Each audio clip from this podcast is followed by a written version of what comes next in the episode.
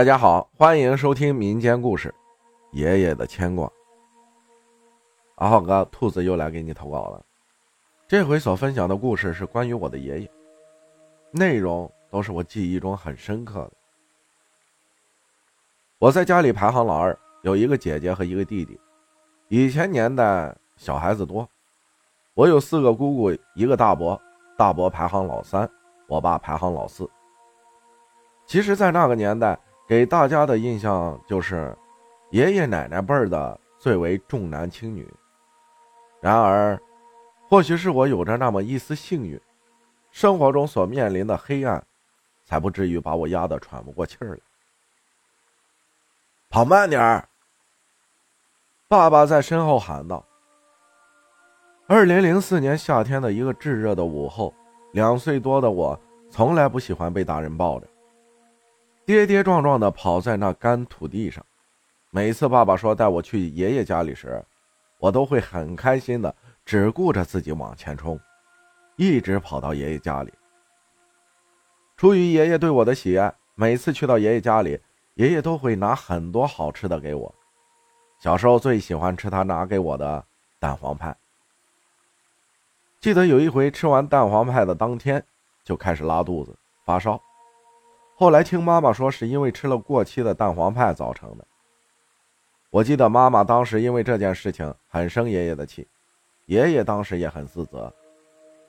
其实我在很小的时候就懂得，爷爷年纪大了，他也不是故意的，而且他都七十岁的人了，什么苦都吃过。那个时候，农村老一代的人也从来不会注意食品的保质期。我当时一个奶娃娃。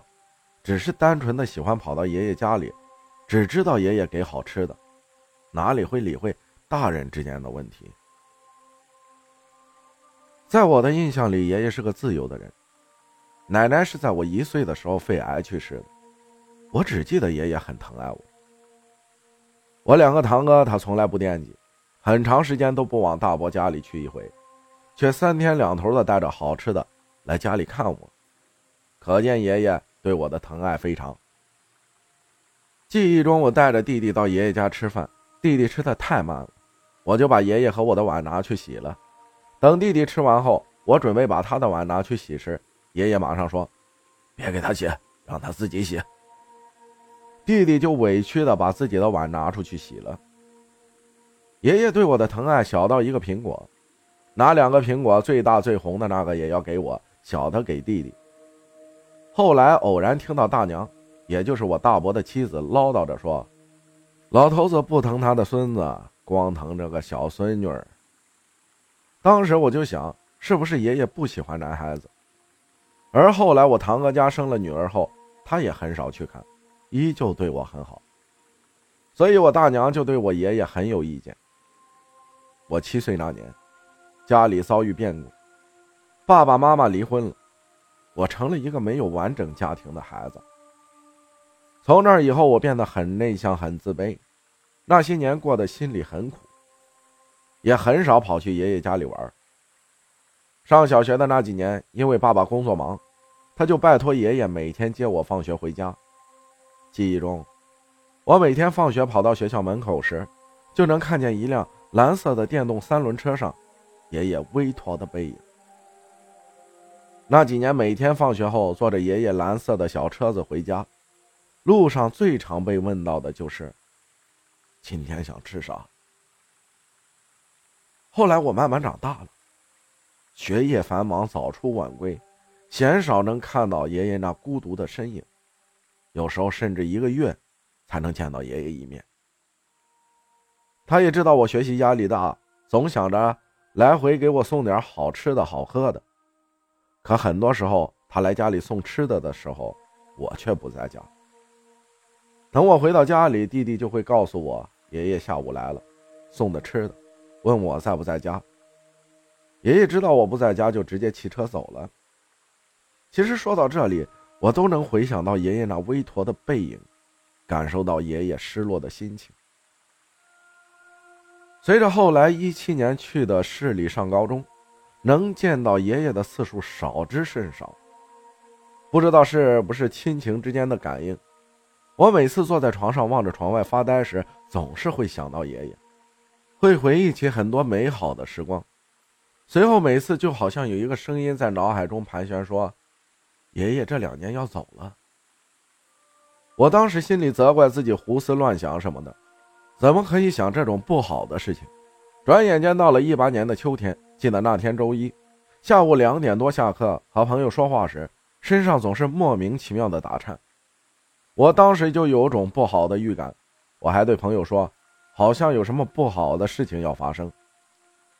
当天下午六点多，我的右手掌生命线旁边的那根青筋突起，愈发的肿胀疼痛，一阵一阵的疼。当时疼的整个手都变得麻木僵硬。我当时以为没什么事儿应该一会儿就好了。可是让我没想到的是，当晚手掌青筋突的更明显了。而且疼的我都哭了，我不知道怎么了，以为是自己突然得了什么怪病，就想着明天白天去医院看看。第二天一早，我买了早饭回到教室。我原来从不在早上翻朋友圈的，而那天回到教室里，我就直接拿起手机点开朋友圈了。第一条就是堂哥发的文字，内容我就不说了。我强忍住泪水，吃完早饭去请假回家。心情无比的沉重。我记得尤为清晰的是，我刚坐上回家的车，手掌疼痛感就没有了。随着距离越来越近，到了家门口石狮子那里时，原本凸起的青筋也消下去了。我瞬间明白了，爷爷这是在催着我回家。到了爷爷的住处，泪水瞬间如泉涌，因为我看到的只有一口冰冷的棺材。我跪在棺材前，痛哭着喊着“爷爷”。堂哥说：“爷爷是前一天晚上六点多走的。”那一刻，我才清醒的意识到，我已经很久没见过爷爷了。没想到，就连最后一面都没见到，我心中悔恨不已，恨自己为什么没有多来看望他老人家，而现在一切都为时已晚。每个地区的守孝时间不一样。我记不清是三天还是五天了。举行完葬礼后，我便要回到学校里了。那段时间，每每都会想到爷爷，总会情不自禁地流下眼泪。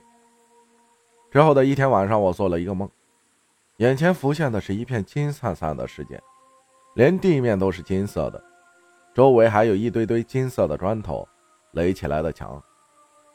当时的我似乎是在寻找着什么。我抬头只瞧见对面不远处。走来一个人。只见那人步伐缓慢，矮矮的，穿戴着黑色的斗篷，头是遮住的，但我很确定，那是爷爷。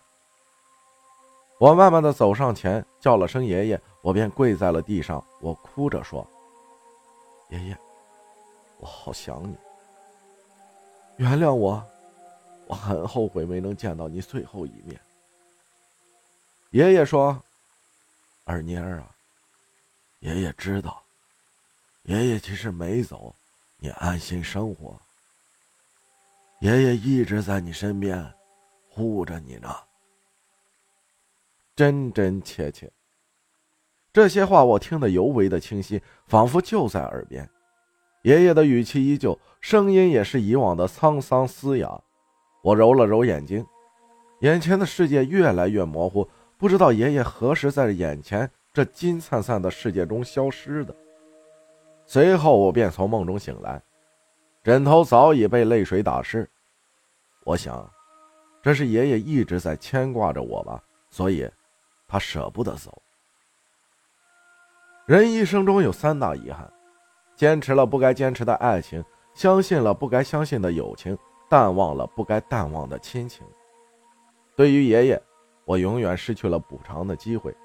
留下的只有惭愧的泪水，在这里也想告诉各位网友们：再难过、再委屈，也要加快小脚步回家。在外面的世界，你可能很渺小，可是回到家里，你就是亲人的全部。多花些时间陪伴、疼爱自己的家人吧，别像我一样抱着那么多遗憾，永远失去了那个一直很疼爱我的人，也永远没有弥补的机会。家有一老，如有一宝。我从小也是跟着奶奶长大的，有很多场景我不敢想。感谢兔子分享的故事，谢谢大家的收听，我是阿浩，咱们下期再见。